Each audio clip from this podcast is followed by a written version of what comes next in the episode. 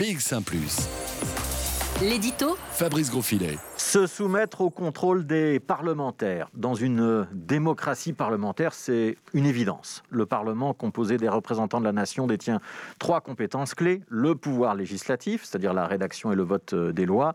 Le pouvoir budgétaire, le vote des crédits et de la fiscalité. Et le pouvoir de contrôle de l'exécutif, puisque c'est bien au Parlement qu'il revient d'installer et de sanctionner un gouvernement par le biais d'un vote de confiance. Alors, c'est la théorie on sait qu'elle est parfois un petit peu mise, à, mal dans un pays comme euh, la Belgique, puisqu'une fois que le vote de confiance est acquis, les gouvernements disposent d'une certaine marge de manœuvre, les pulsions parlementaires étant souvent euh, cadenassées par la discipline de parti. Il n'empêche, l'exécutif tire son pouvoir de la délégation que lui accorde le Parlement. Et si les cerveaux du système se trouvent parfois euh, au gouvernement ou dans les présidences de partis, c'est à la Chambre, nulle part ailleurs, que bat le cœur de notre démocratie.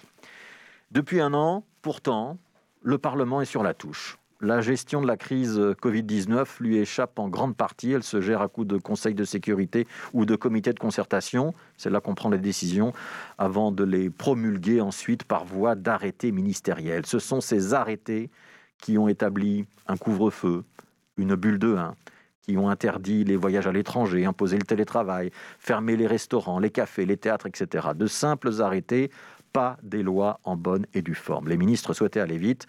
Un arrêté, ça peut être publié en quelques heures, alors qu'un passage par le Parlement avec le débat en commission, puis le débat en plénière, ça prend plusieurs semaines. Cette logique, on peut la comprendre. Elle a d'ailleurs été confirmée par le Conseil d'État qui a validé la plupart des mesures prises depuis un an et qui étaient parfois contestées en justice. Les ministres interviennent dans le cadre d'une loi qui leur permet de réagir face à l'urgence d'une situation. C'est donc légal. Le problème n'est pas juridique, il est politique. Est-ce qu'on peut laisser le Parlement sur le côté pour des mesures qui nous impactent tous dans notre vie de tous les jours? Et surtout quand ces mesures ne sont pas instituées pour euh, une petite période, mais qu'elles s'inscrivent dans la durée. Le dernier épisode de cette euh, saga, de ce débat, concerne l'interdiction de voyager. Initialement, une mesure annoncée pour euh, le mois de février, c'est ce qu'avait prétendu le gouvernement fédéral lorsqu'il a mis en place. Il s'agissait surtout d'empêcher les voyages pour la période de carnaval et de vivre le remake de ce que nous avons connu l'an dernier. Hier, on a appris que cette interdiction était en fait prolongée pour tout le mois de mars. Mesure applicable donc deux mois et non pas un mois. Prolongation annoncée nulle part, mais coulée dans un arrêté ministériel. Pas de débat, pas d'explication, pas de contestation possible. C'est un exemple, et ce n'est pas le premier. Il illustre la grande liberté d'action que se sont accordés les gouvernements en charge de gérer la crise, celui de Sophie Wilmès dans un premier temps, celui d'Alexander De Croo maintenant.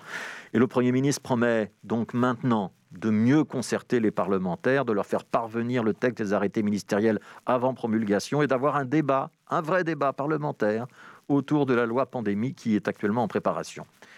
Honnêtement, on se demande pourquoi on ne le fait pas déjà. On sait qu'il y a un comité de concertation deux fois par mois. Qu'est-ce qui empêche Alexander De Croo ou Annelies Verlinden, la ministre de l'Intérieur, hein, qui est donc chargée de promulguer ces arrêtés, de déjà aujourd'hui transmettre les textes aux parlementaires?